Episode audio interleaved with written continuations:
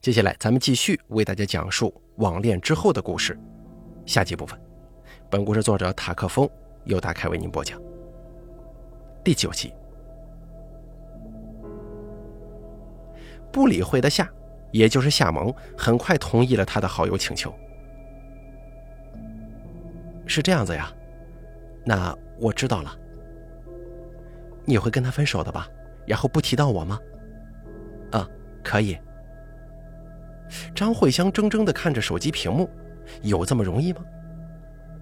不得不说，这个世界上有很多事情看似很艰难，其实很容易；或反之，看似很容易，其实很艰难的也有。而张慧香现在经历的，无非属于前者。对不起啊，他又给夏萌发过去了道歉。嗯，有点奇怪的是，他回复的字句都非常的少。按理说这件事情特别狗血，换作是张慧香，她肯定会情绪激动的问上好久，直接骂出来也不是不可能。因为在这件事情上，这个女孩纯属就是躺枪的。她先是被盗了身份和自拍，又致使自己被一个男人张冠李戴的追求。她说：“她马上就去说。”现在正是中午。张慧香希望夏萌会找王楚吃午饭，顺便提出分手。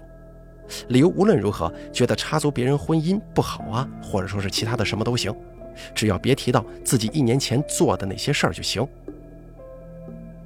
可是张慧香又想到了一个问题：从技术层面上来说，她用小号跟别的男人网恋，那反过来王楚不也是用旧号跟别的女人网恋了吗？不过是他先去招惹的。整件事情因他而起。想到最后，张慧香叹了口气：“要是真就这点事儿吵起来，怎么看王楚都要稍微有理一些呀。”下午三点，不理会的夏主动发来消息：“能帮我一个忙吗？”张慧香赶忙回复：“啊，什么忙？你说。”夏萌想要让张慧香拍一下那款手提包的网购订单详情。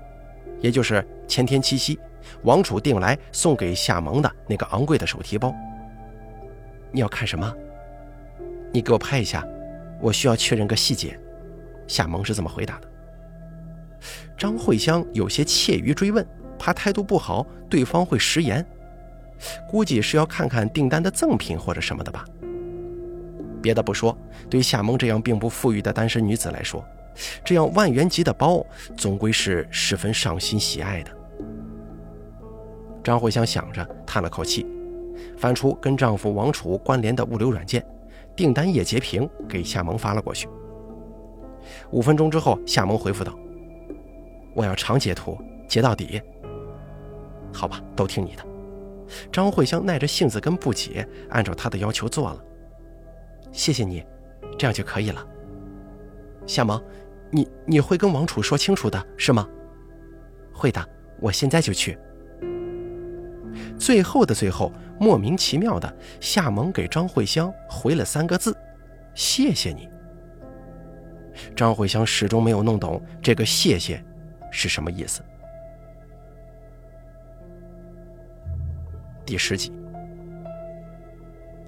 夏萌又给自己打电话了，王楚正在跟妻子张慧香吃饭。刚才王楚正式跟张慧香道歉，并说自己做了很蠢的事儿。我做错了，是我昏了头，我再也不会这样了。不幸中的万幸，张慧香很快接受了道歉。王楚本以为他会爆裂的骂他一顿，但事实上，慧香一副谢天谢地的表情，只是为自己的回归而感恩罢了。而这一点呢，反而让王楚感到更加对不起他了。在夏萌来电话的十几秒前，王楚正看着妻子低头咽汤的脸型，发誓今后一定要好好对她。可是，铃声响起来了。手机放在桌子上，在王楚看到来电显示“知礼”两个字之后，很快的把手机攥到手里，这似乎引起了张慧香的注意。谁的电话？他问王楚，语气戒备。王楚笑着说：“是骚扰电话。”一下子给挂了。挂断之后无可救药的一股后悔不已的苍凉席卷全身。或许我真的是无可救药了，王楚戏谑地想。可谁知不到二十秒，知礼的电话又来了。这回王楚又是动作过大的拿过手机，感觉张慧香的目光落在了他的脸上，火辣辣的。他决定把电话接起来。啊，又是这个号码？难道是我的哪个下属吗？他努力装镇定，喝口蛋花汤，翘起二郎腿，装模作样的接了起来。其实啊，他的心中已经乱作一团了。喂，哪位啊？喂，这有一半不是演戏，夏萌真的没说话。王楚皱起眉头，又问了几遍，然后他开始细听背景音，似乎那边有些喧哗，具体的听不清楚。夏萌为什么要连打两个电话过来，又一句话不说呢？慢慢的，他有了一些不祥的预感。结束掉通话之后，王楚三两口吃完饭，就跑到卧室去穿外套。什么事儿啊？张慧香在身后问。好像公司出什么事儿了，我得去看看。啊？怎么了？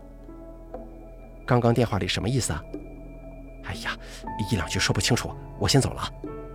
说着，王楚就要越过妻子夺门出去。在等电梯的时候，张慧香探出头来：“你忘了领带？”不用了，王楚脱口而出，语气有些过重。张慧香一副受伤的表情，缩回了门里。王楚把车从车库开出来，直奔夏萌所住的娇娇花园小区。第十一集，王楚整晚都没有回来，张慧香担心极了，她不停的打电话，可是没有人接。几番尝试无果之后，又在网上给他发了两条信息：“你现在在哪儿？快点回来！”临近子夜，张慧香忍无可忍，给王楚的一个同事好友打了过去：“打扰一下，你知不知道王楚在哪儿啊？”“我不知道啊，我为什么会知道？”他说他去公司了呀。“什么时候啊？现在吗？现在去公司干什么？”从以上对话可以看出，他们公司并没出什么事儿，需要那么着急的赶过去。而王楚回电话是在凌晨一点钟的时候。我在警察局。发生什么事儿了？你在那儿干什么？夏萌死了，他的室友也死了。看到这行讯息，张慧香大脑一片空白，以至于愚蠢的问道：“你杀了他们吗？”不是，我也受伤了，刚从医院出来，现在刚到警察这儿。他追问具体怎么回事，王楚支支吾吾的，最后像是警察跟他说话，电话就挂断了。夏萌死了，所以刚才王楚接到的电话就是夏萌打的，或是跟他们的被害有关吗？这到底怎么回事？潜意识里，张慧香隐约感觉到了不安。似乎自己需要对整件事情负责，可是怎么会呢？早上七点钟，王楚好歹回了家，胳膊上有几道包扎，他面容憔悴，精神不振。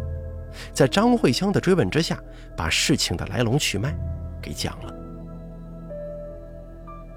第十二集，在驱车赶去厦门跟女伴合租公寓的路上，王楚试着回拨电话，可未果。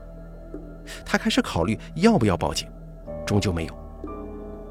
没有报警的原因有两点：第一，自己并不能咬定有什么不好的事情发生；第二，如果报警了的话，自己势必就得解释跟夏萌的关系。身为一个有妇之夫，这说到底也不磊落。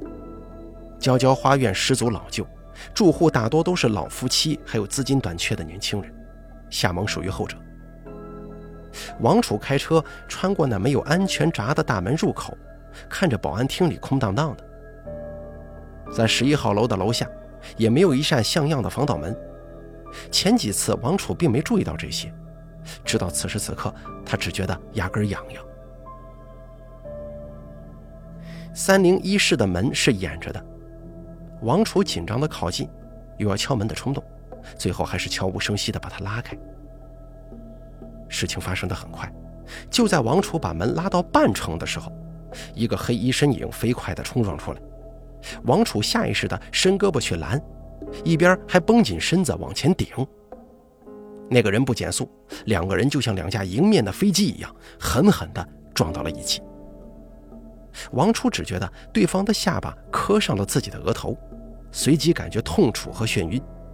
不过撞到下巴的应该会更疼一点。相继跌倒之后，那个人整个压在王楚的胳膊上，这让王楚失声叫了出来。这叫声引来了隔壁住的一个老人。他先是把门打开一条缝，在黑衣人爬起来逃走之后，才慢吞吞地迎了出来。怎么了？他用几乎听不懂的方言问。王楚知道这不是方言，这是步入老年后人常有的口齿不清。王楚艰难地驼胳膊起身，面对着那个依然半掩着的门，深吸一口气，侧身进去查看。老人愣愣地等在外面，然后他的老伴也探出头来。就在两个人不安地嘀咕的时候，王楚出来了，面色铁青。叫警察！他对老人说完之后，飞奔下楼，像是要去追那个强奸杀人的凶手。结果下到一二楼之间的平台，因为胳膊受伤，身子保持不了平衡，他踉跄失足，几乎是一路滚着到底楼的。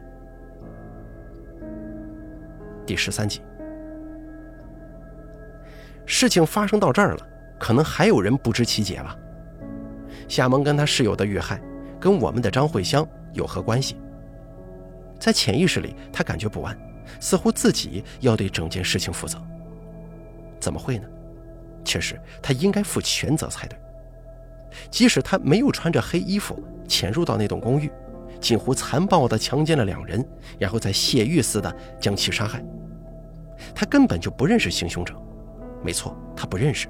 但是行凶者认识他。正是因为张慧香，我们的凶手才有了这样的机会。事发五天后，张慧香的知里小号收到了一则消息：“都怪你，他妈的，你去死吧！我做鬼也不会放过你的。”第十四集，这些天，王楚一下子暴瘦了十五斤。他向单位里请了假，用的是公休。其实啊，他也能算是病了，申请病假也未尝不可。张慧香想着这些有的没的。前天晚上，也就是夏萌跟他室友被害的第三天，王楚哭着请求张慧香原谅，模样狼狈，说自己是个大蠢猪，这场婚外恋从头到尾就是个错误。张慧香原谅了他，但他看似并没有原谅自己。昨天王楚好歹振作了一些，临睡前跟慧香重提了要孩子的事儿。张慧香又惊又喜，毕竟两个人已经许久没有行过房事了。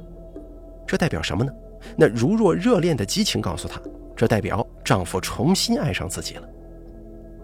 虽然过程出乎意料的悲惨，但她确实达到了目的，保全了自己的婚姻。王楚重新爱上自己，甚至比以往更爱了，因为有亏欠的缘故在吗？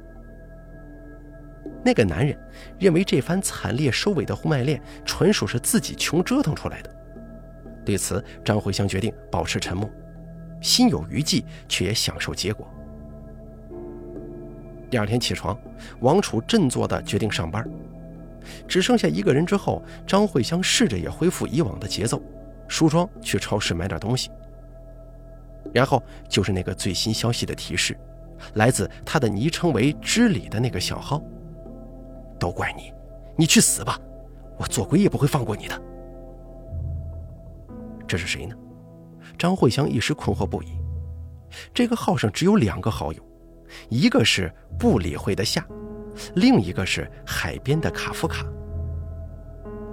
不理会的夏是夏萌。但是他已经在五天前被人奸杀死了，而卡夫卡其实就是她的丈夫王楚。对王楚来说，知礼就是夏萌，他不可能再给自以为死人的账号发去消息，并且还是这么一串骂人的话。那这个是谁发的？是新申请的好友吗？不会吧，张慧香胆寒地点击进去，解除了锁屏。进入界面之后，他惊悚地发现，这串讯息的发送人竟然是不理会的夏。这怎么可能呢？不可能，夏萌已经死了，不是吗？你是谁呀？张慧香斗胆提问。我要杀了你，都怪你。对方驴唇不对马嘴的回答。张慧香只觉得后背发怵，一股奇怪的冲动涌了上来。他克制不住的在聊天界面追问：“你，你是夏萌吗？”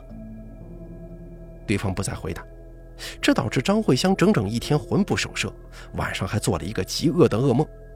具体情节起床就忘了，但梦的内容是关于夏萌和死这两点的。第十五集。不得不说，整件事情真的是讽刺啊！毕竟互联网时代，人比以往任何时候都会善于伪装，显得虚伪。张慧香跟王楚、知礼还有卡夫卡，两段感觉截然不同的爱情，竟共享着两个相同的灵魂内核。所以说，我们完全可以把自己变成另一个人，在这个关联世界，组成不过是一跟零的庞大蛛网当中。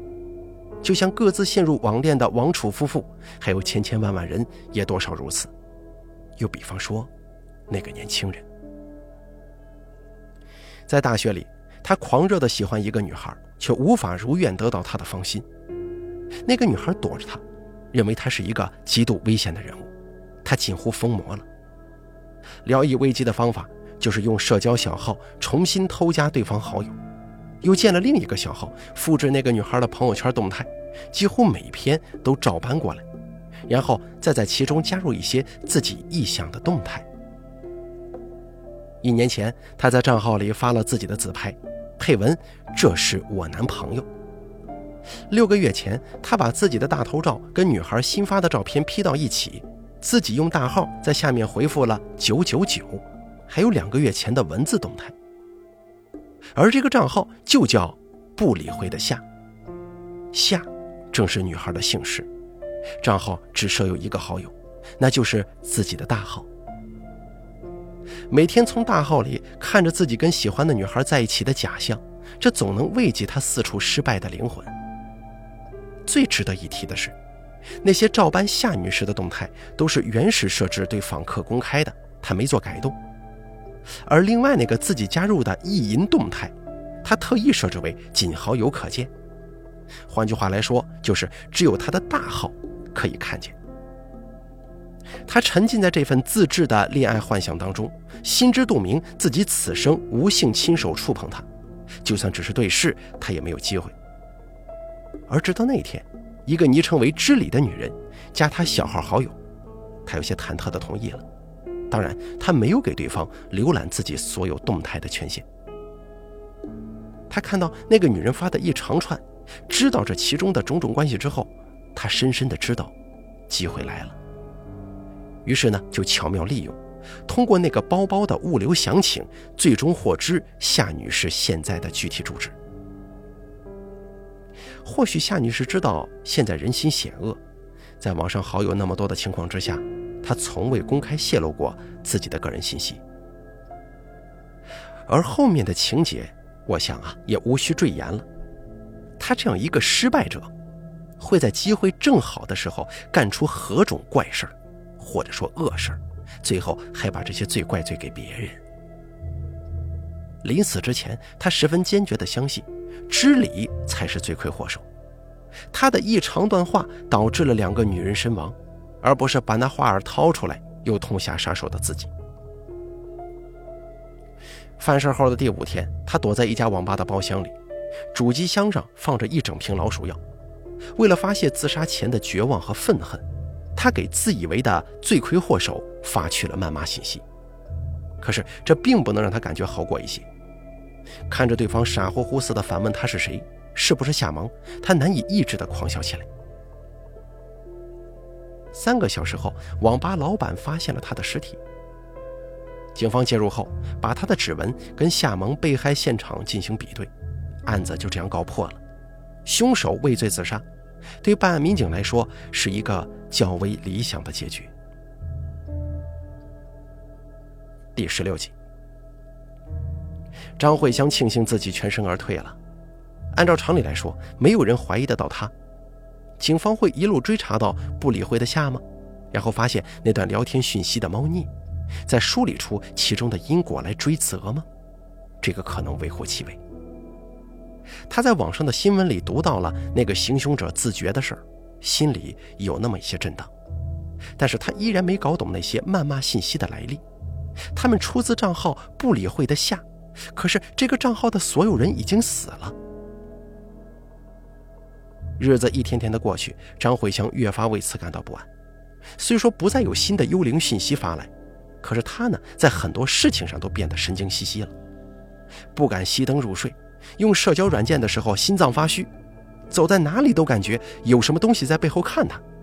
比方说夏萌死不瞑目，要找他算账的鬼魂。为了让自己不再做噩梦，张慧香注销了这个知理的小号。再来，王楚那边也有自己无法解释的事儿。你现在在哪里啊？你快回来呀！这是他在赶去娇娇花苑营救夏萌未果的那天晚上，手机收到的两条消息。他本来以为是妻子张慧香发的，在催他快点回家。那个时候，他正好把车子开到夏萌公寓的楼下，也就没有点开来回复。后来在警察局里，王楚才惊悚地发现。这两句话的发件人竟然是知礼，发在他海边卡夫卡的小号上了。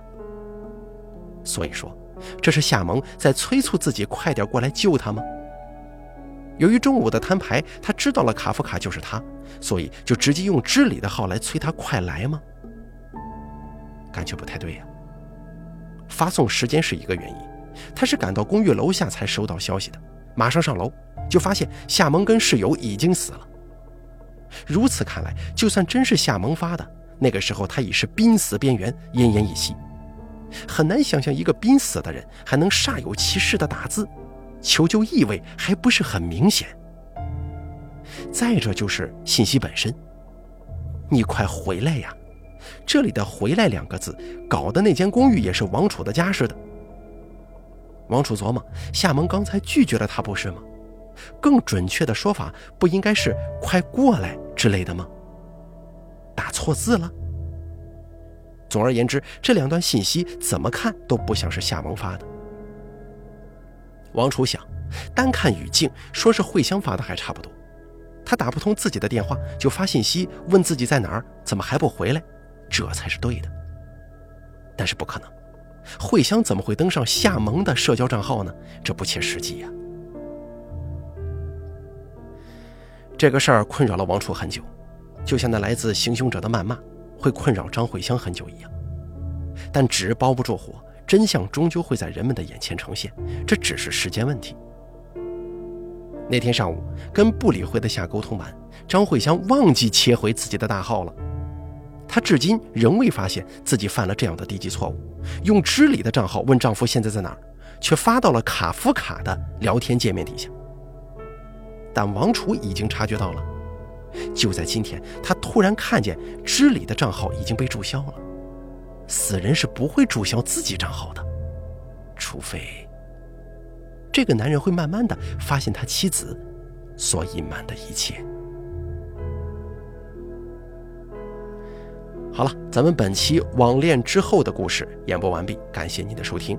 本故事作者塔克风由大凯为您播讲。